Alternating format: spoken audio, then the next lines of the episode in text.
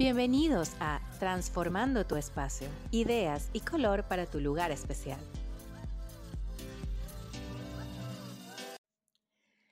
Y sean bienvenidos a otro capítulo más de Transformando tu espacio. Hoy estamos súper activos con mucho frío en esta mañana, pero tomándonos un tecito para poder traerles a ustedes información de valor para que puedan hacer sus transformaciones y sus decoraciones y embellecer sus hogares, oficinas, sitios de estudio, de trabajo. Vamos entonces a recordar, bueno, recordar no, este, les debía otro episodio continuando los estilos de decoración, de, de decoración o decorativos. Y Vamos entonces a hablar sobre dos estilos que también son muy usados. Recuerden que en el episodio anterior hablamos sobre minimalistas y nórdicos, creo. Vamos a hablar entonces ahora de dos. El clásico, que es súper renombrado, aunque a pesar de que se nombra mucho, no se usa tanto. Y ya les voy a decir por qué. Y el rústico, que este, también eh, se cree que se usa demasiado, pero está, digamos, asociado a ciertos espacios. Vamos a continuar entonces con la información y vamos a hablar de estos dos estilos. Entonces, comenzando con el estilo clásico, tenemos que es un estilo que busca mantenerse dentro del aspecto antiguo en la mayor parte de, su estilo, ¿no? Eh, se tiene, por ejemplo, en las molduras, en las paredes, eh, se trata de mantener este, este orden antiguo, estas, estas formas bastante clásicas, eh, a veces tienen unos estilos de relieve, recuerdan mucho a, los siglos XVIII al XIX, eh, o tal vez se van un poco hacia las formas de lo que conocemos como lo, la, digamos la parte griega, romana. O sea, trata de ir y de remembrar no solamente en el espacio, en la decoración en sí, de las paredes, de molduras, de columnas, sino que también en sus complementos tratan de hacerlo eh, lo más allegado posible a em, ese estado histórico antiguo. ¿no? La idea de, esto, em, digamos, es mantener esa mm, idea, puede decirse así, de elegancia. Eh, es un estilo bastante llamativo, suntuoso, eh, muy llevado a lo que es el lujo, a la sofisticación en la mayoría de los casos. Y hay cierta creencia de que tener este estilo de decoración en nuestras casas o nuestros lugares especiales da un estatus determinado. Lo cual no necesariamente es cierto, porque un estilo de decoración es es básicamente eso, decorar, em, vestir tu lugar especial con un diseño. Es como que si estuvieras en un desfile de modas, escoges un vestido que más te guste, te lo colocas y ese es el look que vas a llevar. Es lo mismo, o sea, cuando realizas un estilo de decoración, lo que haces es disfrazar, en tal caso se podría decir como eh, vestir, vestir tu, tu, hogar o tu lugar especial con esa... Mm, eh, con esa apariencia, ¿no? Pero sí, definitivamente, este, para llenar de complementos que mm, hagan juego con el estilo, sí, a veces hay que gastar un poco de, de, presupuesto y eso lo hace un poco más suntuoso, un poco más llamativo y sofisticado en algunas ocasiones, depende del gusto. Hay personas que rebasan lo que se debería hacer. Entonces, tanto diseñadores ya profesionales como personas que lo hacen por su cuenta, que entonces comienzan a llenar, ah, mire, aquí hay una escultura estilo romano, ay, mira, aquí hay una columna estilo griego, ay, mira, aquí hay otra cosa que me puedo llevar, una bañera del siglo XVIII. y entonces empiezan a llenar y llenar y llenar y lo que hacen es recargar, entonces prácticamente tienes una estatua a cada dos metros y eso tampoco hace que sea ni suntuoso, ni elegante, ni llamativo, ni sofisticado. Bueno, llamativo sí, pero sofisticado no. Entonces hay que tener un poquito de cuidado cuando tratamos de implementar, eh, digamos que el elemento clásico como decoración, porque podríamos estar sobrecargando un poco el espacio. Adicionalmente a eso, em, digamos que con las variaciones actuales y para corregir precisamente este tipo de errores, em, se creó una mezcla muy, muy popular que se usa mucho hoy en día, que es clásico moderno. Y ustedes dirán, bueno, pero suena como a la antítesis, o sea, ¿cómo puede ser clásico y moderno al mismo tiempo? Pues sí, se llegó a un equilibrio. Entonces, ¿qué es lo que se hace? Se mantiene cierta base, como por ejemplo eh, colores, eh, relieve en los muros, alguna que otra columna, alguna que otra eh, complemento estilo estatua, pero se le matiza o se le combina con otros materiales para que no se vea tan desactualizado. Entonces, en vez de tener unos muebles de madera y tapizados con seda al estilo de Luis XV, entonces tenemos unos mobiliarios en cristal, ¿no? Eh, una mesa de cristal, una mesa de, de porcelanato o de granito, ¿ok? Con unos muebles de madera bien lograda, con una parte transparente, o se, eh, se combina también materiales como la piedra, mármol, cristal, porcelanato, vidrio, con este, los materiales que ya tienen ese toque clásico. Entonces, ¿cuál es la idea de esto? No solamente acentuar el estilo, sino equilibrarlo, para que también se vea que no es Luis XV el que va a salir de la habitación, sino somos nosotros. Y se puede buscar, realmente he visto combinaciones muy, muy bonitas. Este, bueno, lástima que estamos en podcast y no lo pueden visualizar, pero voy a tratar de subir estos podcasts a em, YouTube en algún momento. Espero que no sea muy, muy tarde, para digamos, poder colocar imágenes de lo que se está hablando y lo que se está diciendo y mostrar un poco, ¿no? Lo que, lo que se está tratando de ejemplificar. Aparte que, bueno, también se considera, esto es un nombre un poco largo porque es clásico, moderno, ecléctico. Ecléctico porque combina dos o más estilos de decoración en uno mismo. Entonces, hoy en día antes no, antes cuando se tenía un estilo generalmente se tenía ese estilo y hasta ahí quedaba todo. Pero hoy en día sí se está dando énfasis a combinar siempre que sean compatibles eh, dos estilos o más, ¿no? Este, siempre se recomienda que sean dos, máximo tres, porque si no terminas teniendo un festival dentro del lugar o dentro del espacio que estás decorando y entonces tienes, imagínate, no sé, una estructura clásica de, de los romanos con no sé, un latón industrial con madera a lo rústico y entonces te lanzas un porcelanato moderno, no sé. O sea, hay que buscar un poquito el equilibrio y recuerden lo que siempre les digo, no sobrecargar. Eso es muy, muy importante. Y este, digamos que la, la, la, mm, la base de este tipo de diseños eh, sobre todo en el hogar, ¿no? Vamos siempre a tomar base del hogar, que es lo que más se conoce, pero igual se aplica y se traslada a lo que es la parte comercial y oficina, ¿no? Em, la idea de hacer este tipo de... Hoy, en día es difícil, al menos que tengas una casa muy, muy grande, que realices toda una casa en estilo clásico o en estilo clásico moderno. ¿Qué es lo que más se estila hoy en día? La mayoría de nosotros vive en departamentos. Entonces lo que se hace es acentuar este estilo mezclado ya, clásico moderno, para no gastar tampoco tanto en los, en los ingredientes, en los complementos, disculpen. Y este, se acentúa mucho en lo que es sala, habitación, baños, ¿no?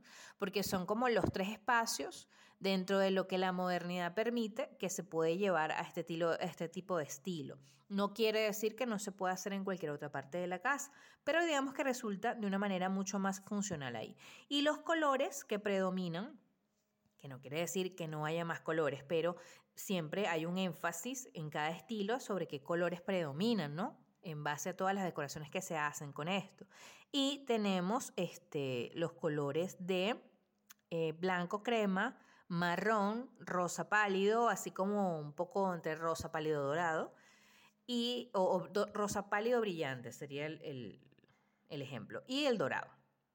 Este, muy pocas veces negro, muy pocas veces colores oscuros, a, excepción de lo que es la parte de la madera, que ahí sí, sí vamos a, a tomar en cuenta que la madera puede venir tanto en tonos claros como en tonos oscuros, porque se utiliza muchísima, muchísima madera, pero madera muy pulida, muy lograda, madera este, muy brillante, muy llevada, o sea, en este toque, como si lo vamos a ver en otro, en otro de los estilos se utiliza la madera, pero, pero que combine, sobre todo oscuro. La mayoría de los tonos eh, madera que se usan en el estilo clásico y clásico moderno son color madera oscuro. Este puede ser roble, sauce, pero, pero color profundo, tierra profundo. Este, porque la idea es hacer el contraste con los beige, con los crema, con los grises quizás y con los blancos con el rosa pálido. Entonces, como podemos ver, em, la idea de tener este estilo es porque, bueno, no, necesariamente tiene que ver con la edad de la persona. Muchas veces se acentúa o se llega a pensar que, ah, bueno, es un estilo clásico porque hay una persona mayor viviendo ahí. No necesariamente. Eh, yo creo que estamos en total libertad en pleno siglo XXI de, escoger, ¿no? ¿Qué es lo que nos gusta? Y a lo mejor, mira, llegamos y, nuestro apartamento tenía la decoración muy moderna y nosotros decidimos llevarlo a clásico moderno porque nos gusta cierta eh, apariencia de esos años, de esa cultura, de, de la parte histórica de la humanidad que queremos reflejar. Lo importante en este caso es, uno, nunca irnos más allá de la base del estilo. Eh, si estamos hablando de clásico, clásico moderno, hasta ahí llegamos. No nos pongamos a em, hacer experimentos con dos, tres, cuatro, cinco estilos porque no va bien. Eso va de la mano con el segundo punto, que es mantengamos el equilibrio. ¿Okay? Acuérdense de la simetría. Si está de un lado equilibrado, del otro lado también tiene que estarlo. Y tomemos en cuenta también el, o sea, para escoger un estilo no solamente es que nos guste, sino que también tengamos el presupuesto para implantarlo. Por ejemplo, en el estilo clásico se usa mucho granito, el granito es muy caro, el mármol es carísimo, la piedra depende de la piedra que utilices, el cristal ni hablar. Entonces, si vamos a hacer un estilo clásico, tratemos de tener el presupuesto correcto porque sí, se asemeja con el lujo, y se asemeja con la sofisticación, pero también implica que hay que gastar un poco más de lo que quizás otro estilo nos puede llevar. Entonces, si vamos a hacer las cosas, vamos a hacerlas bien y si vamos a aplicar el estilo clásico, o clásico moderno, este, vamos a hacer una buena inversión para que también sean duraderos eh, los materiales con los que vamos a trabajar. Y bueno, esto es todo por el día de hoy. Ahorita vamos a hacer un break comercial y vamos con la pregunta del día. Me disculpan que el otro estilo pues quedará para el otro, para el otro podcast porque este, acuérdense que bueno, yo trato de hacer estas cápsulas lo más breve posible para que no se aburran de escucharme tanto. Entonces, eh, bueno, dejamos el otro estilo que sería el estilo rústico para el otro podcast. Así que nos vemos, viene la pregunta del día y nos despedimos. Y este espacio llega por cortesía de Espacio Concreto Decor. Muebles y accesorios en concreto que aportan resistencia y belleza en una misma pieza. Encuéntranos en arroba espacio interior de y en espaciointeriorde.online. Bienvenidos a la pregunta del día de hoy. Hoy vamos a tener eh, la pregunta de Daniel, Daniel que nos escribe de Costa Rica y nos pregunta lo siguiente. ¿Los muebles de madera en las terrazas son buena idea o la humedad los puede dañar? Bueno, respecto a eso, este, se puede hacer la acotación. Bueno, nos estás llamando de Costa Rica, es importante saber que cuando tenemos, bueno, aunque tanto en frío como en climas tropicales hay humedad. Lo que pasa es que cada una se comporta de una manera distinta, pero ciertamente eh, Costa Rica tiene clima tropical. Eso hace que, bueno, haya una humedad bastante danzante por allí. Y tienes mar cerca, por lo tanto el salitre, la sal del mar, también afecta. Eh, ¿Qué pasa? Que normalmente los muebles de madera no vienen solo en madera. Normalmente el mueble de madera tiene aleaciones con metal porque es lo que lo sostiene, es lo que le da la base a la silla, a la mesa, a donde se vaya a colocar. Entonces, ciertamente, la madera es resistente, puede ser que con los años el agua, eh, la abrasividad de, de la humedad, del salitre, pueda dañarla o pueda ir haciendo, digamos, algún sí, algún efecto ¿no? en la madera en sí, pero no se va a notar tanto como en las aleaciones de metal. Allí sí se va a observar el óxido. Entonces, sí te recomiendo lo siguiente. Uno, sí es recomendable para las terrazas, incluso para piscinas, este, áreas que sean abiertas. este, se puede usar madera. ¿Cuál es el problema de la madera? Tienes que tener cuidado con el agua, porque llevar agua constantemente sí puede hacer que se descomponga un poco la madera. ¿Qué te recomiendo?